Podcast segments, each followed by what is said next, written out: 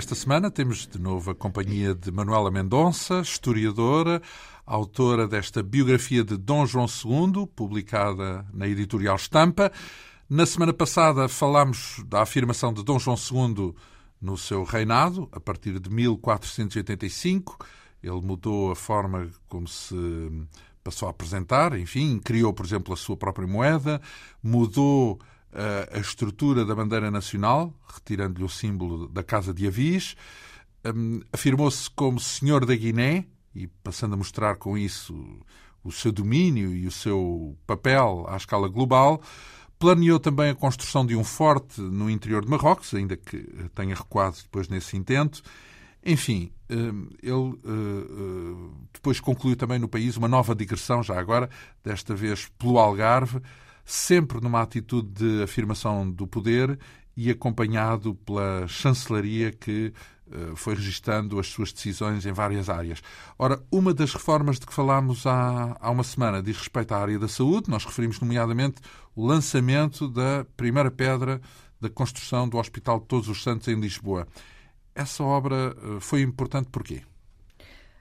Bom, essa obra foi importante porque foi o primeiro grande hospital que se construiu uh, em Portugal e devo dizer que Portugal lidera nesta época, como comentando-se outros aspectos, também estas questões uh, relativas às reformas da saúde. Devo lembrar que um, a saúde era, digamos que, vou passar a expressão mal acompanhada, não é? Portanto, não uhum. temos desenvolvimento da medicina e, de facto, uh, os doentes iam-se tratando uh, por físicos. É muito curioso porque, na altura, nós encontramos, na altura e um pouco antes, nós encontramos dois tipos de oficiais de saúde. Uh, é o físico e é o cirurgião. Hoje, quando nós falamos em cirurgião, é, normalmente é o especialista, é o supra-sumo. Na altura, o físico era mais importante, uhum. uh, porque o, o curioso, o, o, cirurgião era mais uma espécie de endireita, não é? Portanto, uh, era bem diferente. Aliás, quando se inicia a reforma da saúde, a grande preocupação é que o físico tenha já um curso. Então, já... mas vamos cá ver, físico não é aquilo que é hoje um físico, não, certo? o médico olha, físico no sentido de estudar o físico das pessoas. Exato, é, é, no fundo é aquilo que hoje poderíamos chamar o médico de clínica geral, não é? Portanto, Sim. a designação era o físico. Physicist, Depois, há, há, porque eles continuam a chamar, é engraçado, continuam a chamar... Uh, uh, na, na, Inglaterra. Copiaram de nós. Ah, muito bem. Copiaram de nós. Então, o físico é o cuidava do físico das pessoas. Exatamente. Portanto, o físico é o médico, o Sim. clínico de, de, de, clínica geral. O cirurgião é uma espécie de arranja-ossos, não é? Portanto, sim, e, daí sim, que, e daí que na época, e, mas quando eu digo na época, não é só Dom João II. A reforma da saúde é muito patente em toda a dinastia da Viz, já tendo uh, sido apontada desde os tempos de Dom João IV. Então, mas, Dom Afonso e, e, quem tinha acesso a esse hospital eram só as pessoas assim mais. Pois, estamos já a chamar para o hospital, mas eu gostava de lhe dizer uma coisa antes disso. Sim. É que. Um, a reforma não se inicia pela construção de hospitais. Aliás, este, este tipo de instituição na Idade Média está muito ligada às albergarias também, que no fundo são pontos de apoio passagem, por um lado, de peregrinos e, por outro lado, pontos de apoio a doentes pobres. A ideia do hospital como a temos hoje não existia. Ela, mas ela vai começar a funcionar a partir desta, desta construção de Dom João II. Por isso é que eu quis uh, recuar um bocadinho. Portanto, digamos que antes, quem é que recorria ao hospital? Uh, os hospitais eram habitualmente pequeninos, uh, uh, pequenas casas, com duas ou três camas, aliás... Centros de saúde, digamos assim. Pois, mas tinham camas, tinham camas, tinham camas. tinham camas. portanto, onde as, os pobres, os pobres, porque os, os ricos, deixe-me passar a expressão, Sim. não é? Mas, portanto, os fidalgos tinham possibilidades próprias, tinham o seu próprio físico em casa, não é? Uhum. E, portanto, o hospital era, de facto, um recurso apenas para apoiar, era uma espécie de caridade hein, para, apoiar, para apoiar os pobres. Aliás, quando mais tarde se fundam as misericórdias, associadas a elas vai haver quase sempre, sempre, um hospital, que aliás veio até hoje, não é? Conhecemos importantíssimos hospitais hoje ligados às misericórdias. Pensar concretamente no Porto, em que o hospital ligado à misericórdia tem uma dimensão imensa, mas há outros. Mas, portanto, isto para dizer que, de alguma maneira, é, é ligado um pouco à caridade cristã, portanto, à uhum. assistência. Mas, eh, voltando atrás, uh, o que acontecia é que nas várias, enfim, nas várias povoações, nas várias zonas, para a população em geral, havia o físico. O físico que inicialmente era uma pessoa que sabia que sabia uh, algumas coisas sobre cura, não é? Progressivamente os nossos monarcas vão querendo o quê? Vão querendo que esses homens sejam formados na universidade. Aliás, há alguns que vêm de fora. Universidade de Coimbra, é isso? Uh, ou de Coimbra ou de Lisboa, conforme a universidade está em Coimbra ou, ah, mas, tem, em Lisboa. mas a universidade, havia a Universidade de Lisboa. É porque eu tenho não. a ideia de que a de Coimbra não, é que foi a, única durante muito a tempo. A primeira universidade que se fundou uh, é em Lisboa, aliás, com o nome de Estudos Gerais. Dom Dinis, quando funda, funda em Lisboa posteriormente, eu agora uh, creio que é 1308, eh, não, não, não estou certa, mas creio que é 1308, ele passa à Universidade para. Os estudos gerais passam para Coimbra. Bom, isso, era, isso dava para um programa, esse ah, é motivo, é verdade, por, é porque, se dá essa, porque se dá realmente essa passagem para Coimbra, que tem muito a ver com a necessidade de um espaço calmo para os estudantes estarem uh, e um espaço maior também, mas a primeira é efetivamente fundada em Lisboa. Então, mas e desapareceu de Lisboa quando foi para Coimbra ou sim, continuou? Sim, sim, sim desapareceu de Lisboa quando foi para Coimbra. Depois voltará para Lisboa e voltará para Coimbra, uh, uh, para ficar definitivamente em Coimbra, creio eu, creio, a partir de Dom João III, que fica definitivamente em Coimbra. Depois tem várias reformas, uh, os estudos gerais vão se transformar realmente em várias faculdades, com especialidades então, Mas no tempo de Dom João II estava em Lisboa? Essa no tempo de Dom João II, creio que estava em Coimbra. Está-me a fazer uma pergunta Sim, que eu neste bem, momento não sei, bem, mas... porque ela anda por ali, Sim. portanto eu creio que é com Dom Fernando que ela volta para Lisboa, depois vai, eu creio que no tempo de Dom João II está em Coimbra, mas uh, não posso dizer isso com muita precisão. Uh, posso sim dizer que ela andou, de facto, de Lisboa para Coimbra e de Coimbra para Lisboa. E que ele Aliás, pediu a formação, depois, exigiu, a digamos, a formação dos médicos não, na a, universidade. A universidade. Só acabar esta ideia. A Universidade de Lisboa, que temos hoje, é muito posterior, portanto, é, é já sim. uma realidade diferente, não é a Universidade de Coimbra. Aliás, isso é, é um debate muitas vezes entre Lisboa e Coimbra, uma vez que ela foi fundada em Lisboa. Mas a verdade é que o, o primeiro curso superior de letras foi depois fundado já no século XIX, naquele, no, no sítio onde é hoje o, a Academia das Ciências, e foi o, o Convento de Jesus. Mas bom, voltando então, não foi Dom João II que exigiu isso, portanto, desde, desde cedo, já desde, com apontamentos desde Dom Afonso IV, depois Dom João I, uh, uh, se verifica um esforço muito grande para, digamos que, não, nem é sequer é moralizar, mas é melhorar uh, as questões da saúde, não é? Portanto, que o médico, não, o físico, não fosse apenas aquele que sabia umas mesinhas e que sabia curar, mas tivesse realmente alguma formação científica. Vêm alguns de fora, uh, uh, aliás, nós temos vários estudantes que vão estudar medicina fora, até haver esse curso depois em Portugal. E acontece uma coisa curiosa. Eu penso que para fomentar uh, a frequência da Universidade de Coimbra no curso concreto de medicina, há disposições régias que dizem que todos aqueles que vão exercer medicina vão ter que prestar uh, uh, um exame perante o físico-mor, que é o físico uh, nomeado pelo rei, portanto, como, como, como o chefe deles todos, não é? Menos os que, fizer, os que tiverem feito o curso em Coimbra.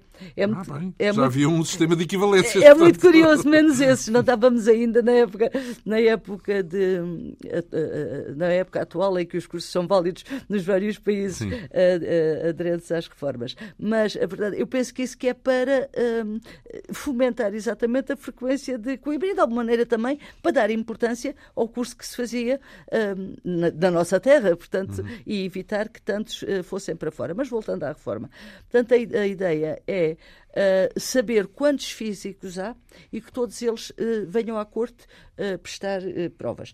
As provas que eles fazem são muito engraçadas, porque se alguns as fazem a nível teórico e a nível prático, há alguns, eh, eu acho que os mais, eh, os que há mais tempo, os que têm mais prática, digamos assim, já do exercício da cura, eh, só fazem provas práticas. Então, essas provas são muito curiosas, porque eles vão acompanhados por uma, uma espécie de júri a, fazer, portanto, ver doentes, analisá-los, apresentar enfim, os, os, a sua receita e, portanto, as, as mesinhas, deixe-me passar a expressão, uh, que as pessoas uh, devem tomar. Portanto, nós notamos, a partir, como lhe disse, sobretudo da dinastia da Viz, uma preocupação muito grande dos nossos monarcas para que estes homens que exercem o ofício de físicos sejam realmente. Exatamente, exato.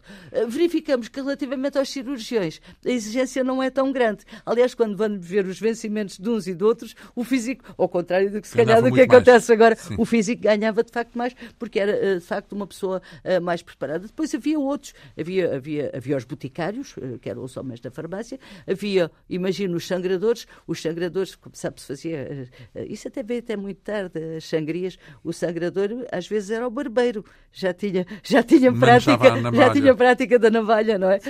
não, mas é, é, muito curioso analisar, portanto, essa evolução. Portanto, quando chegamos a Dom João II, e para avançarmos, quando chegamos a Dom João II, isso mesmo se verifica, portanto, o levantamento. Ah, encontram-se, por exemplo, nestes levantamentos as feiticeiras. Uh, uh, essas com são completamente. Não, é, que, ao contrário. São, exato. E, portanto, essas são completamente afastadas. Sim. É preciso provarem que as suas mesinhas não são feitiçarias para. E aparece a uma outra mulher. Eu encontrei num estudo que fiz uma vez sobre isto uma mulher que eu achei muito curiosa. Era uma mulher que tratava os olhos. Eu acho que deve ser a primeira mulher oftalmologista em Portugal, pelo menos em Portugal, registada. Porque ela, e foi, e, e, aceitaram realmente que as curas que ela exercia eram realmente, o, o físico maior vai reconhecê-las. Pronto.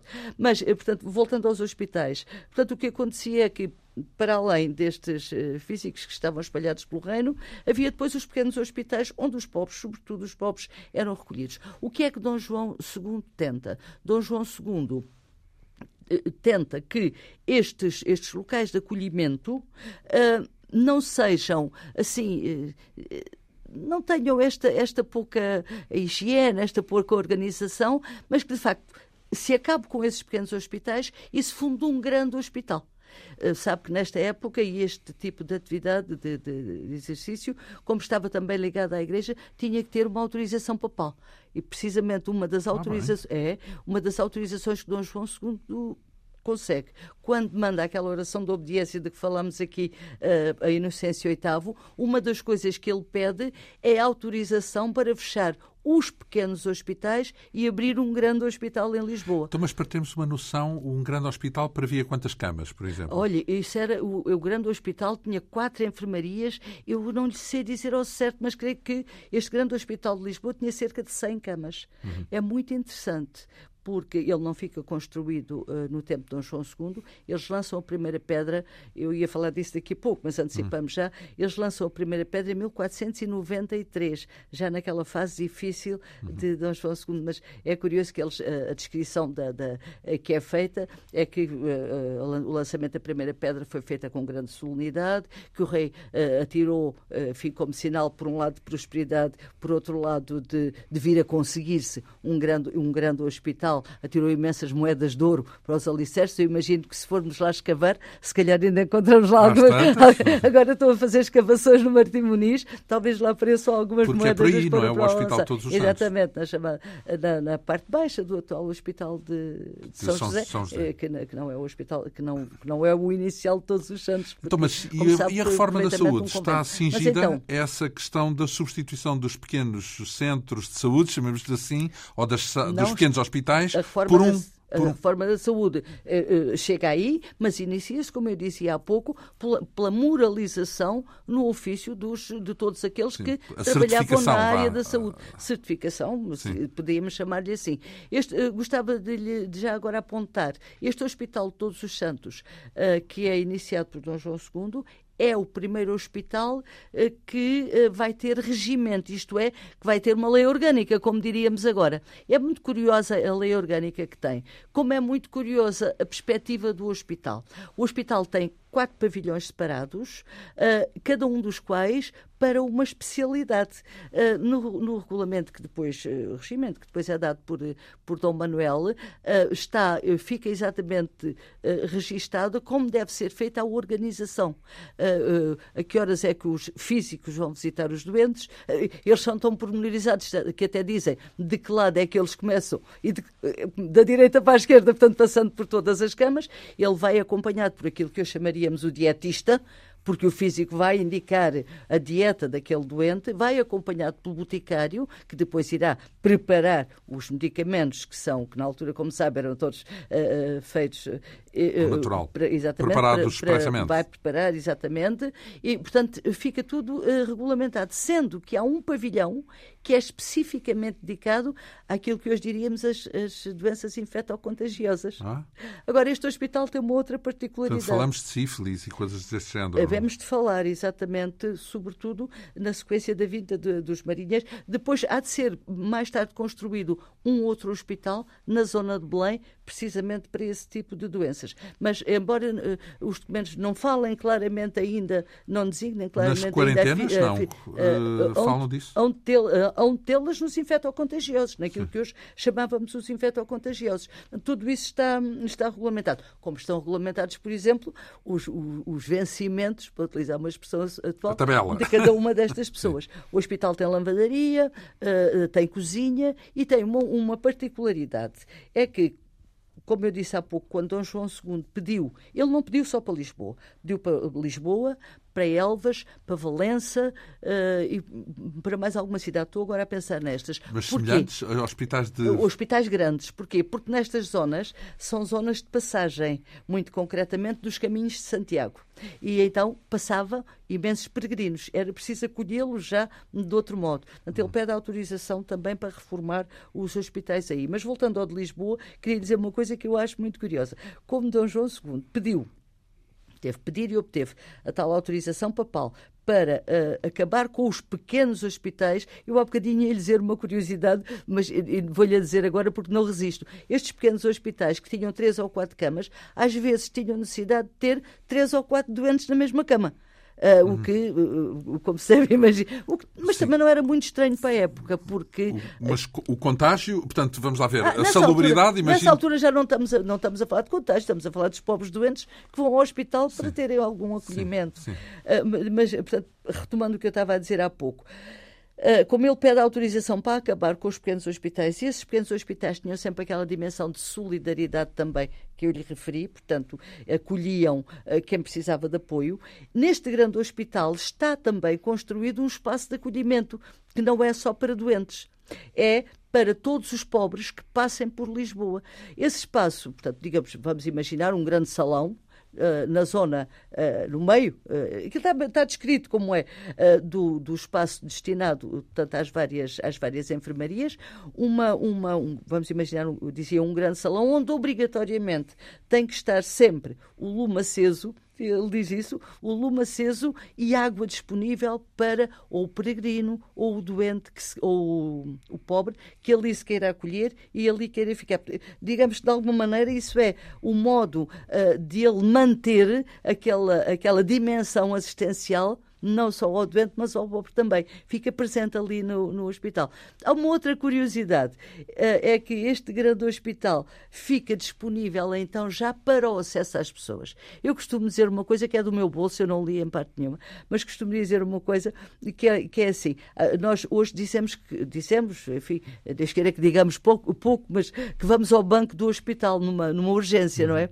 E quando nós lemos o regimento do hospital, do primeiro grande hospital, do Hospital Todos os Santos, que aliás, cujo nome agora parece que vai ser reeditado é no verdade, grande no hospital. hospital. Exatamente, é exatamente a evocação desse grande Hospital Todos os Santos. Uh, na descrição nós encontramos o quê? Uma portaria, uma portaria, portaria com dois grandes bancos. E, no sentido literal. No sentido literal, dois, dois grandes bancos, um de cada lado.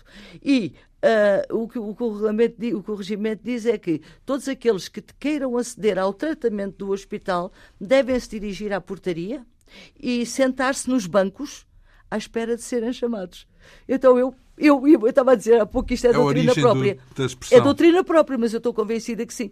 Que a ideia, que a, que, a, o banco era no sentido a, literal. A terminologia banco que hoje, que, que hoje realmente nos chega, provavelmente radica dessa espera no banco para entrar no Hospital de Todos sim, os Santos. Literal. Mas eu, como digo, como digo, isto é doutrina própria, mas estou convencida. Não, e é, e é o ponto de recepção, portanto, a urgência, se quisermos, as urgências. Exato, não é? era, portanto, todos os que quiserem. Banco... Veja bem que agora, ao, ao transformar-se uh, própria fisionomia uh, do hospital, uh, ele passa a ser, no fundo, um, acesso potencial para todos aqueles que queiram recorrer a ele e não já só aos pobres que passavam uhum. ou que não tinham mais onde se acolher. Portanto, a partir de agora, e olha que esta, nesta, este, esta reforma de Portugal lidera, de facto, as reformas da Península.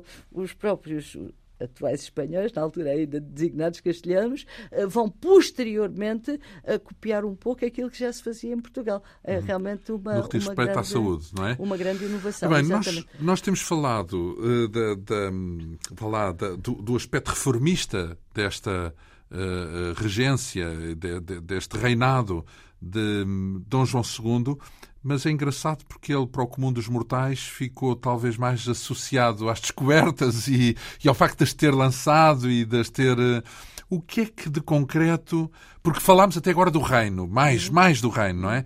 Uh, também é verdade que falámos do Tratado de Alcáçovas e, e da, da, dupla que viria a constituir com o Tratado de Tordesilhas e na importância que isso teve na, na, na geopolítica, vá, na, no caminho que o país seguiu.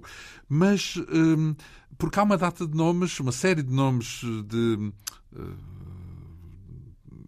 navegadores e de homens associados às descobertas que têm, na verdade, uh, a sua vida, o essencial da sua vida naquele, naquele período, não é? Sim, uh, sim.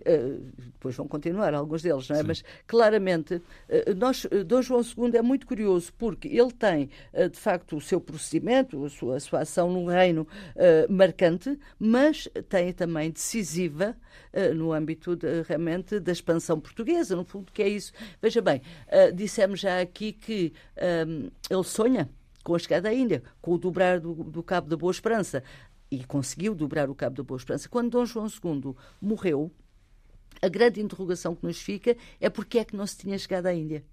Porque, como sabe, Bartolomeu Dias dobra ao Cabo da Boa Esperança, portanto, em 1487, salvo erro.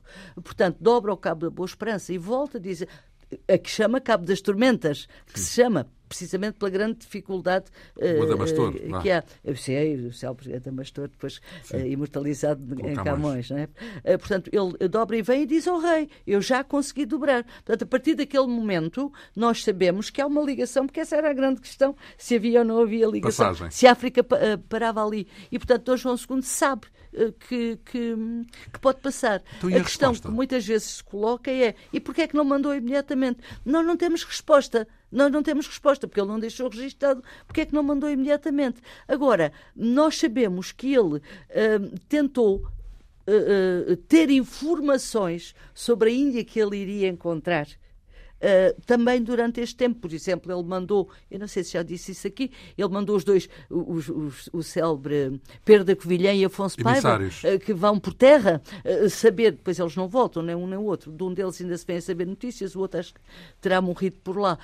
mas, portanto, a ideia, penso que é. Emissários estar... para a Índia por terra, é isso? Eles iam em busca, sim, por terra, eles iam em busca de um, de um reino que se dizia existir, de um rei cristão, o chamado Preste João das Índias. A ideia seria que, se chegassem a ele e à fala com ele, uh, uh, poderiam vir trazer notícias mais concretas. E eu estou convencida que também, por outro lado, seria importante saber que se encontrava um rei com quem se podia fazer uma aliança e que falava, digamos que, em termos uh, religiosos, a mesma linguagem. Portanto, penso que sim, que seria realmente importante que, ao avançar-se por mar, também se tivesse algum apoio. Uh, uh, Dom João II, por outro lado, e este outro aspecto fala-se muito pouco nele, ele não desiste de mandar preparar as coisas para que se pudesse partir para a Índia. Garcia de Rezende registra que ele tinha escolhido já a tripulação, tinha escolhido já a chefia que havia de liderar o, o a armada que, que, que, partisse. Vasta Gama, entre... é isso? Exatamente. Já era uma escolha, Vasta Gama era uma escolha Garcia de Dom Rezende, Garcia de Rezende diz isso. Garcia de Rezende diz isso. Um, por outro lado, há uma sistemática uh, progressão eu não diria progressão, não porque eles já tinham chegado lá abaixo, mas um sistemático ir e vir de caravelas ao longo de toda a costa africana durante estes anos. Portanto, a partir de 1488, parecia mesmo que se Dom João II tivesse aquilo como objetivo primeiro, mandava logo para a Índia, não é isso que nós vemos. Nós vemos é o envio sistemático dos tais, dos tais uh, uh, emissários, aqueles enfim, aqueles capitães de navio que eu chamo também já embaixadores, que procuram uh, melhorar melhorar progressivamente, exatamente, portanto, que, por que a costa africana, não, não, eu estou a falar por ah, mar, emissários por mar sempre, também, sempre, uh, que se, que, que, digamos que ele quer fazer uma aproximação muito grande a todas as populações que vão sendo encontradas uh, uh, ao longo de toda a costa africana. Portanto, e aquilo que lhe disse outro dia, a propósito do Bemuim, que vem, o tal príncipe que vem para ser batizado, repete-se. Portanto, há, há, de facto muito. E de volta de... Encontramos, eu, eu, não queria falar muito disto, porque esta não é a minha área e posso, enfim, ferir algumas suscetibilidades de especialistas, mas é importante que se diga que. Uh, uh, com frequência, por exemplo, um, um capitão ia e deixava alguns homens numa zona eu estou a dizer isto nas descrições. Deixava alguns homens numa zona e depois ia dar mais uma volta e depois dizia: quando voltar, eh, recolho-os. E efetivamente recolhia-os. Eles ficavam a explorar a terra. No sentido de, Os nossos homens. de colonizar, é isso? Não, não, não, com o intuito de estabelecer relações. Pois. Porque nesta altura não há colonização, há estabelecimento de relações comerciais. E, por exemplo, também é frequente de ficarem alguns portugueses e virem uh, príncipes ou enfim, gente mandada. Não estou a falar de escravatura, não estou a falar daqueles que são apanhados ou vendidos. Isso é outra realidade. Estou a falar. Ah, já há escravatura nessa altura, não? Disse, uh, já lhe disse outro dia que o primeiro mercado de escravos é do tempo de Dom, de Dom, Dom Henrique. De Dom Henrique e foi feito em Lagos, portanto, sim. isso sim. Mas eu não estou a falar dessa área, estou a falar. Não, é porque há uma altura onde o mercado de escravos até é importante, não, é relevante a partir do, do século ponto de vista. XVI, nós vamos ter aquilo que se chama o tráfico negreiro, eh, que é exatamente eh, um, uma, uma organização, digamos assim, um, exato, um, um circuito. Mas não no tempo ainda de Dom João II. Não no tempo ainda de Dom João II, é posterior, é depois para o Brasil e, enfim, para outros, para a América do Sul outros mercados, que é, que é, a expressão certa da altura, não é? Exatamente. Portanto, a partir de, vai-se verificar a partir do século XVI. Agora, escravos sempre se trazem, não é? Uhum. Nós sabemos que sim, aliás, é uma realidade que vem da antiguidade, portanto, claro. não, não é nova aqui. Agora, não é esse. Uh, uh, não era a esse aspecto que eu me estava a referir. Estava-me a referir ao ficarem, ficarem em muitais terras uh, na ida das caravelas, ficarem portugueses a explorar a terra, a fazer comércio, a contatar e virem uh, uh, locais e virem à nossa corte. E no tempo de João II há imensas descrições sobre isso, que são batizados todos eles e depois voltam. E quando eles voltam, os nossos vêm. Era intensificar, portanto, no fundo. Há, era... há, portanto, portanto, isto tudo para dizer que há uma, uma tentativa muito grande de globalização. Isso podemos é, não, não falar de, de, uma ideia de globalização, não, não é? Nenhuma, não tenho dúvida nenhuma. Portanto, durante este tempo que a nós nos parece um hiato que não percebemos muito bem, nunca deixa de haver esse conta. E Dom João II dizia uh, uh, sempre aos seus capitães que não queria que se fizesse grande alarido. Era importante que as caravelas fossem e que fizessem as boas relações no silêncio. Portanto, não quer dizer. Para? Com que a ideia de, de que não houvesse agressividade. Ah, uh, de que não houvesse agressividade. Não, podia ser em silêncio para não atrair a atenção de outros potentados, não é? Não, Europeus. Isso, é não, isso, isso aí é outro aspecto que é o aspecto Porque ele tinha que garantir domínio. ali o exclusivo, não é? Isso, uh, isso, é o aspecto do chamado sigilo ou não sigilo, mas já falámos não dele havia polícia, ou seja, não havia a ideia, a tentação de policiar esses mares para garantir que ninguém ia para aquela zona, porque havia ali um tratado que impedia... Uh... É, estão, estão sempre policiados. O vai-vem se, quiser utilizar, se quiser utilizar esta expressão atual, Sim. de alguma maneira estão sempre. Uh, porque, mas, mas isso não impede que ao longo de todo este tempo haja vários países, uh, ramos, neste caso, que mandam. Sim, nós temos, uh, por exemplo, várias descrições de caravelas de, de, franceses, de espanhóis muitíssimo, e de outros baixo, que, que são, sim, que atacam as nossas e depois uh, as nossas uh, vingam-se. Portanto, há, há vários há, confrontos dessa há natureza. vários confrontos, há vários confrontos desta natureza, porque isso é de todos os tempos. Houve aí é? um, Agora, um elemento pendente que tem a ver com Bartolomeu Dias, porque a minha pergunta é se uh, é Dom João II que lança a expedição do Bartolomeu Dias é? e é com o intuito de tu vais lá abaixo e vais procurar a passagem ou vais descobrir a passagem, vais fazer a passagem? Não, eles, iam, era... eles iam sempre para ir mais longe, não é? Portanto, até esta eles, a ideia era sempre ir mais longe. E o que é que ele acrescenta ao que já era conhecido na altura? Portanto, Bartolomeu Dias é dobrar, é dobrar, é dobrar o... o cabo da, da, que depois Dom João II batiza, batiza de Boa Esperança porque, como lhe disse há pouco, era uh, antes designado pela zona das tormentas. Aquilo era. Uh, porque ninguém passava, não é? E quando uh, Bartolomeu Dias volta e diz que passou, Dom João II batiza o quadro, o, o cabo, deixa de ser cabo das tormentas para passar a ser cabo da boa esperança. Isto é, a esperança que agora temos de efetivamente conseguir, à Índia, conseguir chegar à Índia. Porque a particularidade. Anos depois é que se chega à Índia? Isso foi. Então é, depois faz da gama parte três anos depois da morte de Dom João II, portanto é 98, salvo erro. E Bartolomeu Dias sim, dobrou, 98. quando é que dobrou o Cabo da Boa Esperança? Bartolomeu Dias em 87. 87, 87. então uma década mais ou menos. Mais uh, sim, é por isso é que se diz, é assim, a partir de 1490, nós percebemos, 91, nós percebemos porque é que as coisas não andaram muito. Ali, a partir de 88, é que fica a dúvida. Mas quando vamos analisar, verificamos que há uma atividade imensa E porquê é que não andaram muito depois de 490? De 1490? Isso é por causa de, de, das vicissitudes do próprio rei. Uh, ainda falta lá chegar. ainda, falta, uh, ainda nos lá falta lá chegar. Lá chegaremos. Mas, uh, portanto, aquilo que se pode dizer é que Dom João II não concretizou mas viabilizou. É? Portanto, a chegada à Índia ficou viabilizada com Dom João II. Uhum. Como eu disse-lhe isto aqui outro dia, como outras reformas eh, que Dom João II também tentou e não concretizou, e depois Dom Manuel vai fazer, eh, seja a reforma dos forais, seja a reforma das ordenações. Fala-se muito nos forais. A reforma dos forais já agora é o quê, no, no, no grosso modo? Uh, isto, uh, Dom, Manuel, Dom Manuel sei. Nós conhecemos hoje os, os, chamados forais novos de Dom Manuel. O que é o foral? O foral, digamos que é... Elevar a, a quem cidade? Chama, ou... A quem chama a certidão de nascimento do, do, dos municípios. Portanto, é o primeiro elemento regularizador, se quiser, da vida municipal, eh, que é dada uh, logo desde o princípio da nacionalidade. Portanto, o que é que está uh, inserido no foral? Estão as condições de vida de determinada povoação, a organização económica, a organização administrativa uh, e, de alguma maneira, judicial também. Um, só que estes forais iniciais carecem de reforma, uma vez que o reino evoluiu e, portanto, há necessidade, como hoje, há necessidade de adaptá-los às novas realidades, uh, sobretudo socioeconómicas e da organização municipal. Portanto, João II tem essa percepção, come, manda fazer alguns levantamentos, mas não termina. Dom Manuel, das primeiras medidas que toma, é exatamente concluir esses levantamentos sobre os forais existentes em todo o reino, em todos os municípios do e reino, todos os conselhos, melhor dito, e reformá-los. Isto é, adaptá-los uh, à realidade do momento. Sim. E adaptá-los à realidade do momento significa, sobretudo, alterar-lhe.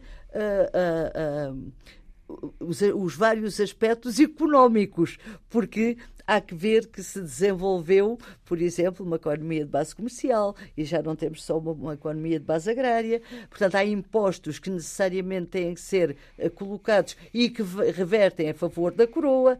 Há uma organização municipal que também teve evolução e, portanto, os forais novos são, digamos assim, os instrumentos regularizadores da vida conselhia, mas adaptados já a um momento novo, que é o momento uh, uh, já de Dom Manuel. Estes forais têm uma característica, é que também eles vão ser, é que também eles vão ser uh, bonitos como a época que se vive. Então. Isto é, isto é um, estes forais, um, de alguma maneira, vão retratar um, o momento vivido em Portugal. São forais, todos eles. Otimistas, é isso? Uh, no seu aspecto. Uh, o documento. O aspecto que é visual? Físico. O documento é feito em pergaminho, é feito na letra, que então.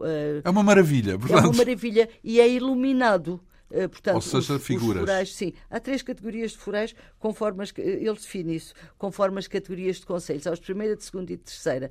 Mas os de primeira são completamente iluminados, escritos na letra uh, da época e que designamos como leitura nova, e são feitos em três exemplares: um que vai para a arca do conselho, outro fica na Torre do Tombo e outro que fica creio que é no escrivão, agora não tenho a certeza. Mas isso é tudo no tempo do Manuel, certo? Já no tempo do Manuel, exatamente. Sim. Portanto, digamos que temos uma reforma da legislação que, uh, orgânica, se quiser, dos Conselhos e temos ao mesmo tempo uh, a apresentação desses novos documentos que retratam as grandes potencialidades do Reino de Portugal na época.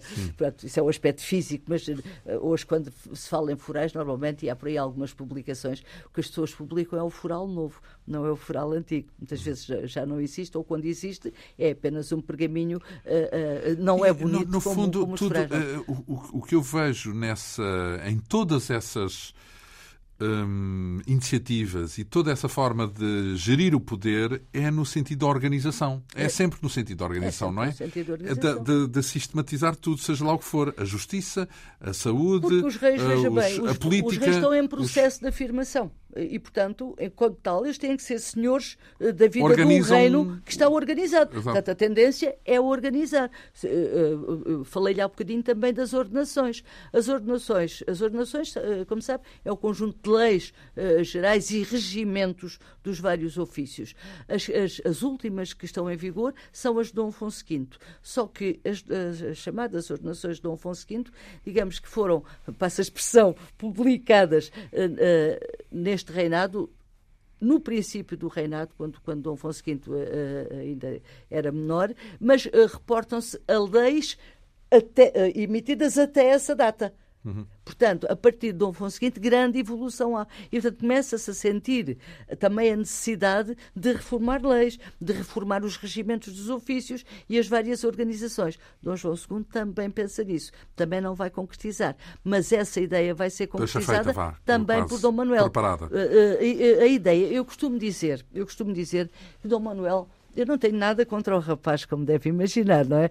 Mas nem sequer o facto de Dom João II ter ficado contrariado de ter que lhe legar o trono, nem sequer isso tenho contra. Mas eh, não posso deixar de dizer que ele foi um, um homem muito esperto, porque ele eh, embora pertencesse à facção uh, rival, sim, se, contrária. exato, e no fundo uh, a aclamação dele tenha sido uma vitória, certo é que o homem teve capacidade para continuar tudo o que era bom. Não teve o gênio de Dom João II. Agora, teve a capacidade, e acho que isso que é prova de inteligência, de não deitar por terra tudo o que estava começado ou apontado e que de facto era bom para a progressão uh, do reino bem, e para a organização vamos aqui uh, uh, régia. Retomar, já que é uma biografia, retomar aqui a nossa narrativa, porque temos uh, Dom João II a lançar todos estes uh, uh, recantos da governação que visam organizar o reino, nas suas várias facetas, na saúde, fiscal, política, da justiça, etc. E depois temos a preocupação com o filho, não é? Porque, entretanto, o filho, que idade tem o filho nesta altura? O filho está a ter uns 15 anos, 15, 16 anos, por aí. Isto agora depende também da altura em que me esteja, em que me esteja a perguntar. Não, justamente porque mas, há uma altura mas... em que ele se preocupa uh, com o filho, porque prepara o casamento, Exato. de algum modo pensando já na sucessão, não? No fundo, corresponde a um capítulo importante também da sua. Então vamos à família, vamos à família. À família, à sucessão, ao casamento, Exatamente. não é? E aquilo Exatamente. que ele prepara com esse casamento. Então, João, há, uh, umas cortes, aliás. O príncipe nasce, o príncipe Dom Afonso, só para termos aqui a noção da idade, o príncipe Dom Afonso nasce quando Dom, João, quando Dom Afonso V está na campanha de Castela. Portanto, ele terá nascido em 1474. 4 ou 5. Portanto, o pai ainda Portanto, não é rei ou já é, é rei? rei. Não, não, é ainda é, príncipe, não, ainda é príncipe. Aliás, ele é jurado sucessor, ele, o príncipezinho uh, Dom, Dom Afonso, Afonso, exatamente, sucessor do pai Uh, uh, mal nasceu, mas sendo, sendo que o pai ainda não era rei. Uhum. Uh, portanto, o, o, príncipe em 90 terá 15 anos, 15, 16 anos. Uhum. É? Portanto, estamos em 1490. Já, um adulto para, para, para aquilo claro, que é. Claro, época. claro, claro que sim, claro que sim. E, e é preciso tratar-lhe do casamento. Sim. E é isso, e, exato. E é isso que Dom João II faz. Na, na semana passada nós vimos aqui como Dom João II, depois daquela jornada que eu costumo chamar a jornada triunfal pelo Algarve, volta uh, para a sua terra de predileção, que era Évora. Ah, uhum. Ele vem para Évora e já não sai de Évora enquanto o filho não casa. O filho vai casar em Évora. Este casamento é muito interessante em termos de estratégia política. Lembra-se com certeza que, quando falámos aqui nas tercerias, uh, no Tratado das Alcáçovas, dissemos que um dos, uma das cláusulas desse Tratado das Alcáçovas eram as tercerias uh, que depois Dom João II mandou anular para recuperar Rever o príncipe. O Exatamente. Ora bem, quando se anularam as tercerias, uh, uh, ficaram livres os dois príncipezinhos, não é? Devolveu uh, também a infanta Claro, cada um foi para a sua corte, Sim. exatamente. E nessa altura ficou acordado que, quando crescessem, quando chegassem à idade de casar, se decidiria se eles uh, se, se o casamento se faria. Eles, coitados, entendessem, só não se entendessem. eles, os Teriam que casar ou não. Decidiam, exatamente. Portanto, se decidiria uh, como seria o casamento. De qualquer maneira, ficava mais ou menos acordado que o príncipe Dom Afonso casaria com uma filha dos reis católicos, podia ser ou não ser a Isabel. A Isabel ou a Joana uh, levantou-se como hipótese. Quando uh, Dom João II depois uh, está no auge, no fundo, 89 é o auge, eu lembro-lhe lembro sempre aqueles momentos importantíssimos. Ele manda a Roma a sua obediência, no fundo, apresentando-se como o grande senhor que, que se apresenta ao poder espiritual mas, ao mesmo tempo, no seu reino, ele apresentou-se como o senhor temporal, eh, o senhor de todos os senhores. A eh, eh, ideia que está simbolizada naquele ajoelhar de todos a prestar-lhe, no fundo, obediência e homenagem, como aconteceu, de facto, no dia em que fez Marquês o Conde de Vila Real. Mas, bom, Dom João, está no seu, Dom João II está no seu auge. Tenta a construção da Graciosa, seria importante para o domínio Marrocos, interior, é? sim, mas não, não se deixa afetar, pelo contrário, vê que não é possível e o que importa é continuar de vento em popa.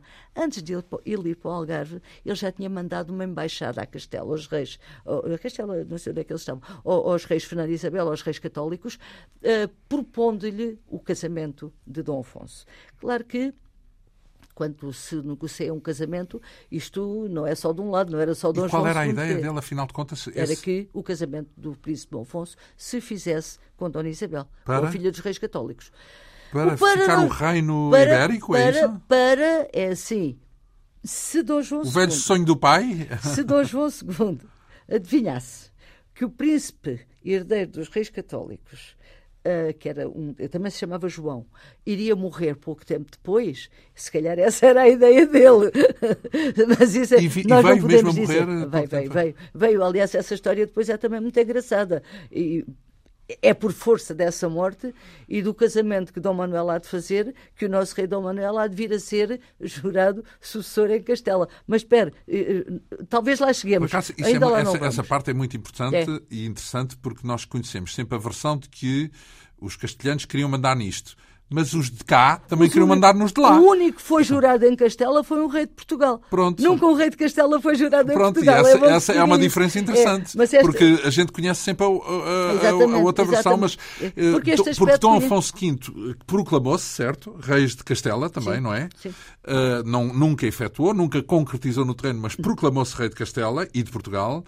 Uh, não era normal que o Dom João II quisesse imaginar isso para o filho também? Não, mas espera. Ser rei de Portugal. Uh, quando eu digo, e... quando eu digo uh, que Dom João II na, na, negociou o Tratado das Alcáçovas e quando eu digo que, que aquilo é uma estratégia, eu penso que dentro, na cabeça de Dom João II está o sonho que persegue reciprocamente os dois reinos, que, que é, é, o sonho da União Ibérica. Ibérico. Claramente, claramente. Quando Dom João vai negociar este casamento, provavelmente, embora isso no momento não seja claro, é uma hipótese. Até porque, Basta tanto, que o filho morresse, até, não é? Exato, até porque, tanto quanto se sabe, o príncipe herdeiro era muito débil e não tinha grande esperança de vida. E, portanto, provavelmente isso também estaria na sua cabeça, mas não estaria só isso, estaria realmente a afirmação do reino de Portugal, uh, portanto, em toda a península, mesmo no casamento uh, uh, com a filha mais velha, que era a mais velha, Dona Isabel. Claro que os reis católicos não dizem imediatamente que sim, porque também lhes interessa alguma hegemonia uh, relativamente a outros reinos. Eles uh, tentaram o casamento, por exemplo, em França, tentaram em Inglaterra. o rei dos romanos, Maximiliano, tentou o casamento. de qualquer maneira, nenhum, nenhuma dessas negociações teve efeito.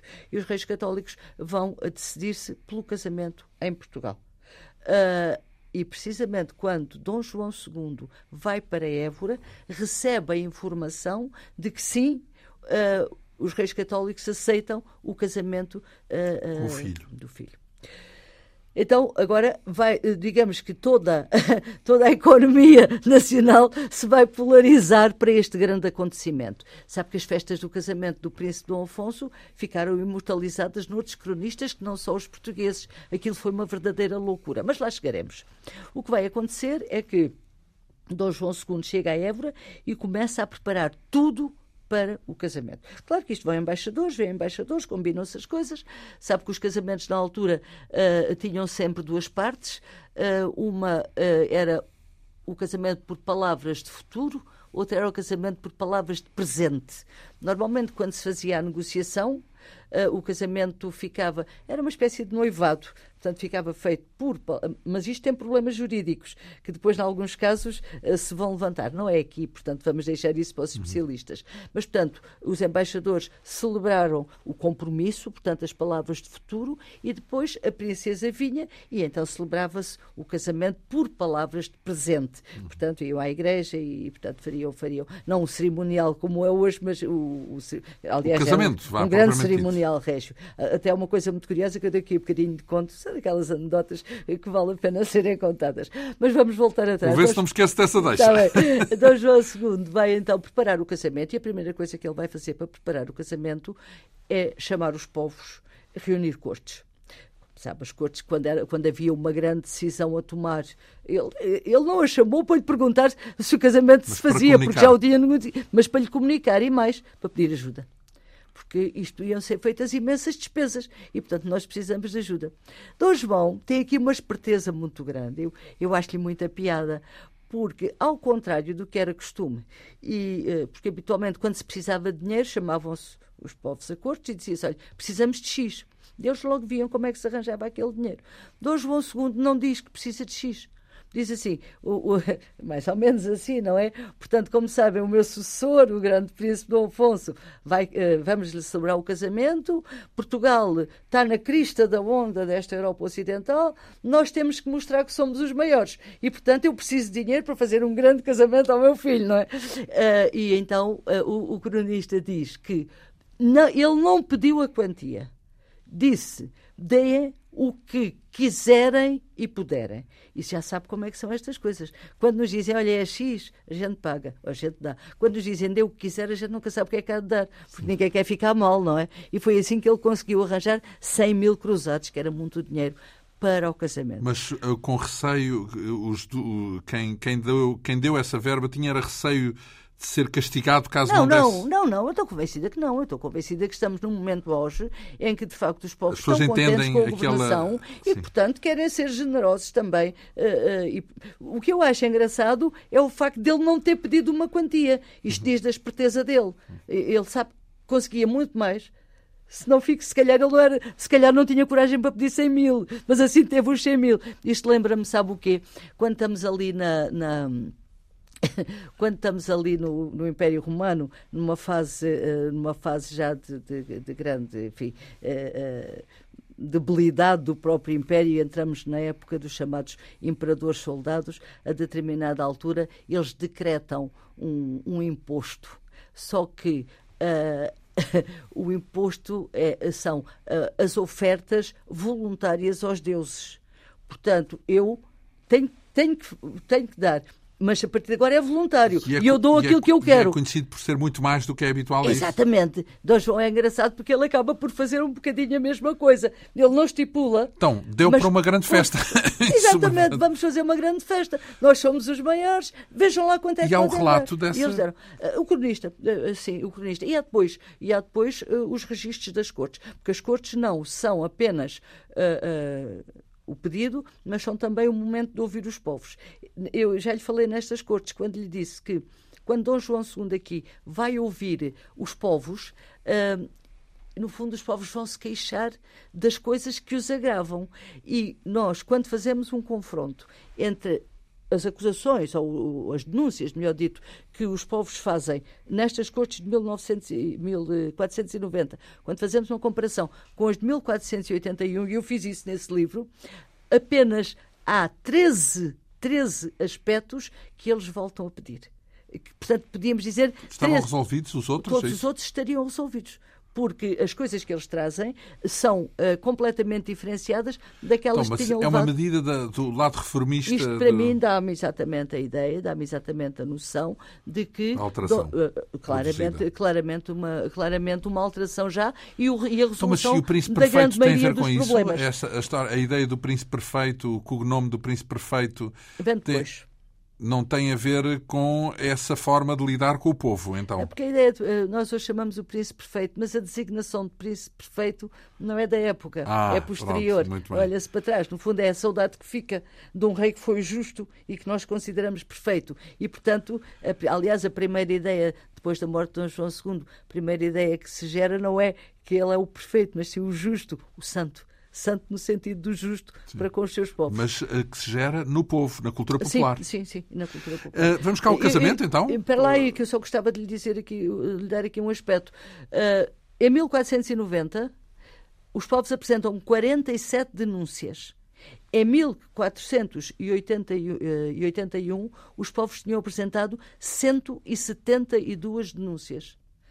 Nestas 47, há 13 que foram apresentadas nas outras 172. Portanto, isto está bem a dimensão do andamento que tinha havido. Eu não estou a dizer que o, o, o, reino fosse um mar de rosas, mas de facto tinha havido um esforço muito grande no sentido da justiça.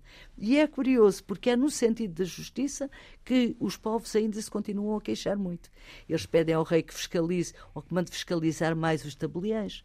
Eles pedem ao rei que mande fiscalizar mais os corregedores. Pronto, os abusos. Eles, não... Exatamente, são os abusos. Que no fundo, veja bem. Mas desde o não início têm tanta... isso, mais ou menos. É? Exatamente, é? porque os abusos não têm tanto a ver com, com aquilo que é a ação do rei, mas com aquilo que é a ação dos homens nomeados, não é? No terreno, sim. Exatamente, e portanto é, é, é um bocadinho por aí que nós vamos. Mas já sei, quero ir ao casamento. É? Pronto, vamos lá ao casamento. Hoje, aliás, vamos fechar com os minutinhos que nos sobram com a ideia do casamento, é. já que foi. Então um... vou-lhe contar uma história que não é aquela. Não é, é a Não é aquela, não. não. Uh, Dom João II está em Évora, reúne cortes e de repente uh, deflagra uma peste. Uh, que era muito comum nesta época, não é? Portanto, uma doença eh, altamente contagiosa, designada então por peste, uh, e Évora fica ameaçada em termos de local, palco do, das festas do casamento, que já estavam a ser preparadas, com, com a construção de grandes pavilhões de madeira, uh, e portanto estava tudo a ser preparado. E agora o que, é que, o que é que o rei faz? Faz esta coisa extraordinária que eu lhe vou contar. Determina que toda a população saia da cidade que leve o mínimo dos haveres que precisa. E, portanto, vai tudo acampar uh, para as terras próximas. E durante 15 dias, ele mete na cidade, mete, manda, manda meter na cidade a maior quantidade possível de gado bovino. Portanto, estamos a ver a cidade de Évora cheia, cheia de gado durante 15 dias. Ao fim de 15 dias, portanto, ele convence que convence, alguém lhe terá dito com certeza aos seus físicos, que o gado iria, digamos que, aspirar sim, o ar sim, doente. Sim. E, portanto, ia limpar. Ao fim de 15 dias, o gado sai todo da cidade, limpa-se a cidade toda, o pessoal volta e está tudo preparado para o casamento. Efetivamente, não temos indicação de que na altura tenha havido mais, mais doença, mais propagação da doença. Mas digamos que esta é, digamos, é, é a preparação higiênica, se quiser, eh, para que efetivamente se pudesse fazer em Évora as grandes festas. E as festas fazem-se, uh, são excepcionais. Como lhe dizia há pouco, elas ficam registadas noutros cronistas, noutros reinos. Os espanhóis chegam mesmo, o, o Pulgar, o Castelhanos, o, o, cronista dos reis católicos, chega mesmo a dizer que o rei de Portugal quis fazer uma festa como nunca se viu uh, em parte nenhuma. E diz assim, uma coisa deste género, terá tido mais capacidade para gastar do que os portugueses têm para ganhar. Mas a verdade é que gastou. Então, gastou-se mais, é isso? Eles, eh, é capaz de ter gasto, gasto um bocadinho mais. Sabe que uh, uh, estas festas também se tornaram mais, digamos que um clamo, significar uma admiração maior, porquanto estas cortes do Ocidente não eram umas cortes muito, muito desenvolvidas em termos de cerimoniais e, e de protocolo. Dom João II importa, digamos assim, estes cerimoniais todos da corte da Borgonha. Já falámos dela aqui, França, que é uma corte, muito, uma corte muito mais avançada do que a própria corte francesa. Por onde andou o pai, de resto dele, não é? Por onde andou... O pai foi lá visitar o sim, pobre sim, do Carlos o Temerário, mas isso ainda não era esta corte esplendorosa ah. que de facto é agora. Uh, portanto... Uh, então princ... mete-se em quê? Por exemplo, quais são os dados que existem e que dão bem a ideia desse... Ah, estão descritos. Eu posso lhe trazer uh, no próximo programa as descrições. São os grandes banquetes, são as justas, é, são as distribuições... O que é, que é as justas? É, é aqueles combates entre ah, os cavaleiros, sim, sim. várias, em que, o rei, em que o rei também entra, e depois tem eh, as descrições, trazem a maneira como eles se vestem, uh, torneios e justas, não é? Uh, os reis trazem a maneira como eles se vestem, como o rei aparecia em cada um destes momentos, portanto, sei lá, só lendo realmente aquelas descrições uhum. que são realmente uh, descrições. Ah. Mas ah, antes disso. Sim. Agora vou-lhe contar a anedota, tem tempo? Força, ainda tem. que não é anedota, que não é anedota. Uh, a princesa, entretanto, chega, a noiva, porque estamos a falar já das festas, ainda não sabemos nada da noiva. É que o rei e o príncipe estão em Évora, a princesa ainda não chegou. Chega ali em novembro uh, de 1490. E quando uh, o rei e o príncipe e o séquito todo vão esperá-la, entram todos em grandes festas em Évora. E no primeiro dia, portanto, no dia em que ela chega, o... recolhem-se a um convento, salvo erro, salvo erro, ao convento do Espinheiro, em Évora. Uh, e teoricamente o rapaz e a rapariga ainda não estavam juntos, porque uh, os cerimoniais seriam só no dia seguinte na Sé. Uh, diz o cronista que naquela noite eles não terão resistido e terão. Eles, eles tinham muitas saudades um do outro. Passaram eles a noite tinham estado, tinham estado pequeninos já juntos, já, já, se conheciam. E então nessa noite terá caído, houve uma grande tempestade, e terá caído um torreão do convento em que eles estavam. O que seria sinal, diz o cronista, de, de, da desgraça que iria acontecer, que havia de ser motivada pelo facto de eles terem consumado o casamento. Pecaram, pecaram. de eles terem consumado o casamento. Do... Exatamente, antes. Portanto, isso está também descrito. É, enfim, é uma curiosidade, não deixa de ser uh, um mas presságio. escrito presságio, mas, depois da morte do príncipe, certo? Depois da morte do príncipe. Ah, toda a crónica é escrita depois. Já muito depois. Sim, mas, mas falava-se nisso que isto vai dar azar, é isso? É, devia-se falar nisso antes, por isso é que depois o cronista vai escrever, ah, não é? Ora bem, temos o casamento então uh, a decorrer, já sabemos, claro, já sabemos tudo, na verdade, já, já aconteceu, ah, Portanto, mas, mais ou menos. Nos tempos que correm também já ninguém se admira, naquela altura é que se eh, admirava. Uh, mas pronto, mas sabemos que o, o, príncipe Dom Afonso daí a nada morre. Agora daqui é só até à morte. Ah, pois. Não, mas depois isso levanta toda uma... porque isso fura os planos de Dom João II e a forma como ele tem que enfrentar isso. Nós, nós, e... Depois da morte do príncipe, depois da morte do príncipe, nós vamos claramente uh, ver um Dom João II segundo uh, em declínio. Registro, é? embora, é? embora com apontamentos do grande homem que foi. Ora bem, e é esses apontamentos que ainda falta abordar numa semana que ainda aí vem, porque nós vamos deixando esta narrativa correr ao sabor das ideias e dos factos, naturalmente. Mais uma vez, muito lhe agradeço, uh, Manuela Mendonça, por este privilégio de conhecermos em detalhe o caminho, a herança, os factos que rodearam o reinado de Dom João II, o reinado e a sua vida. Uh, na próxima semana, então, vamos pegar neste ponto do casamento e no que sucedeu depois do casamento, nessa tal uh, fase mais de final. declínio, fase final do reinado de Dom João II. Muito lhe agradeço esta vinda aqui à Rádio Pública, uma vez mais, para dar voz a este seu livro, a esta sua biografia de Dom João II na editorial Estampa. Muito obrigado e nós uh, regressamos daqui a oito dias. Esta quinta essência hoje teve a assistência técnica de Ana Almeida, produção, realização e apresentação de João Almeida. Obrigado pela atenção.